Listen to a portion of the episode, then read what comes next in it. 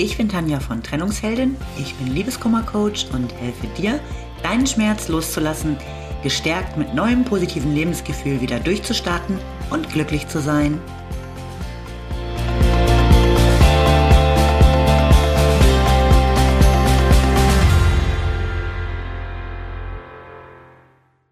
Hallo, schön, dass du wieder da bist. Mein Thema heute, die Hoffnung stirbt zuletzt. Leider. Vielleicht wunderst du dich jetzt über das Leider. Denn Hoffnung ist ja so ein positives Wort. Und was wären wir ohne Hoffnung? Bei Liebeskummer ist die Hoffnung allerdings meist kontraproduktiv. Denn wenn du immerzu darauf hoffst, dass dein Ex doch noch zu dir zurückkommt, dann hält dich das viel länger in deinem Schmerz fest und lässt einfach total wenig Raum für Neues. Über das Thema Fokus habe ich ja bereits in der einen oder anderen Folge gesprochen. Wenn du also an der Hoffnung festhältst, dass du doch noch das große Happy End mit deinem Ex erlebst, dann liegt dein Fokus nur darauf und somit auch auf deinem Ex.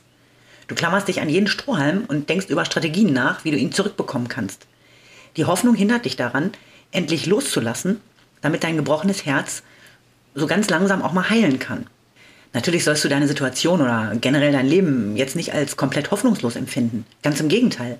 Aber vielleicht ist es eine gute Idee, deine Hoffnung ein wenig umzulenken. Nämlich darauf, dass für dich alles gut sein wird unabhängig davon, ob dein Ex eine Rolle dabei spielt oder nicht. Räum ihm nicht die Macht ein, weiterhin über dein Glück oder Unglück zu entscheiden. Was kannst du jetzt also tun? Erstens, geh auf Entzug. Bei Liebeskummer verhalten wir uns ja oft wie Süchtige, denen ihre Droge fehlt. Und tatsächlich passt der Vergleich ziemlich gut. Denn es gibt Studien dazu, dass der Entzug von Liebe die gleichen Mechanismen in unserem Gehirn aktiviert wie bei Suchtkranken, die beispielsweise einen Entzug von Kokain oder Alkohol durchmachen. Um Süchte dieser Art zu bekämpfen, ist es ja unerlässlich, den Stoff zu meiden.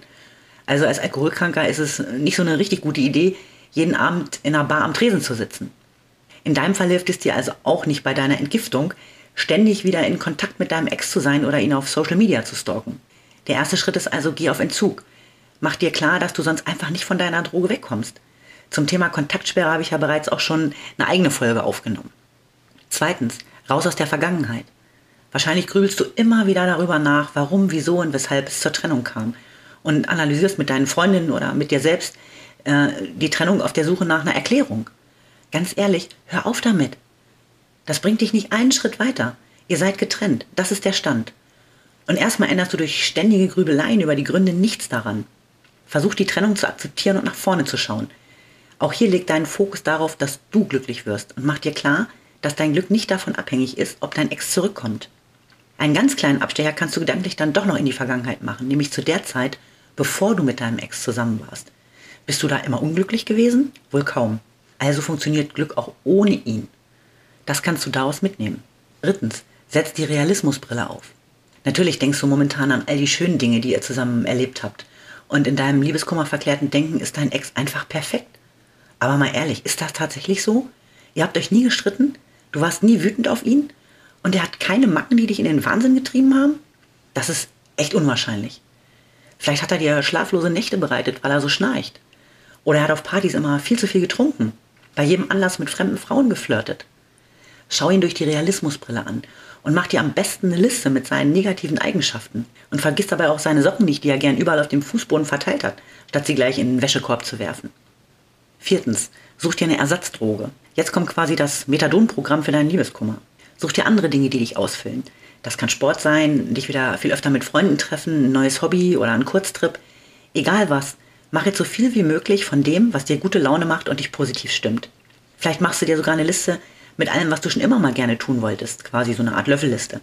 Und vielleicht findest du sogar noch mal ganz neue Ziele für dich. Fünftens, definiere deine Hoffnung neu. Was ist für dich in deinem Leben wichtig? Wie willst du leben? Überlegst dir für jeden einzelnen Bereich und mach dir dazu vielleicht ein Vision Board, auf dem du zum Beispiel Wohnen, Job, Lifestyle und auch Liebe mit passenden Bildern visualisierst. Und nein, zum Bereich Liebe kommt kein Foto deines Ex, sondern Bilder, die das symbolisieren, was dir wichtig ist. Also sowas wie Vertrauen, Zärtlichkeit, guter Sex und so weiter. Und darauf lenkt dann deine Hoffnung, dass du genau das Leben bekommst, was du dir wünschst und dass du glücklich bist. Schwelge gedanklich doch schon mal so ein bisschen in deinem Wunschleben. Du wirst sehen, wie gut sich das anfühlt und auch deinen Fokus weg von deinem gebrochenen Herzen auf Richtung glückliche Zukunft lenkt. Und so oft es geht, beschäftige dich mit diesen positiven Bildern, vor allem wenn du gerade mal wieder ein ganz großes Tief hast. Übrigens geht die Hoffnung nicht nur nach einer Trennung des Öfteren mal in die falsche Richtung, sondern durchaus auch in Beziehungen. Nämlich, wenn es darum geht, dass sich etwas ändert. Wenn du auch nach dem achten Seitensprung deines Partners immer noch hoffst, dass ihr doch noch eine tolle und vertrauensvolle Beziehung führen könnt.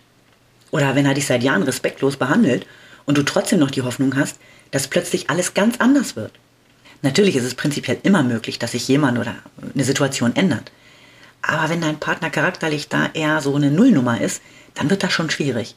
Und vielleicht solltest du auch da deine Hoffnung lieber auf dich und dein Leben, eventuell ohne ihn, richten.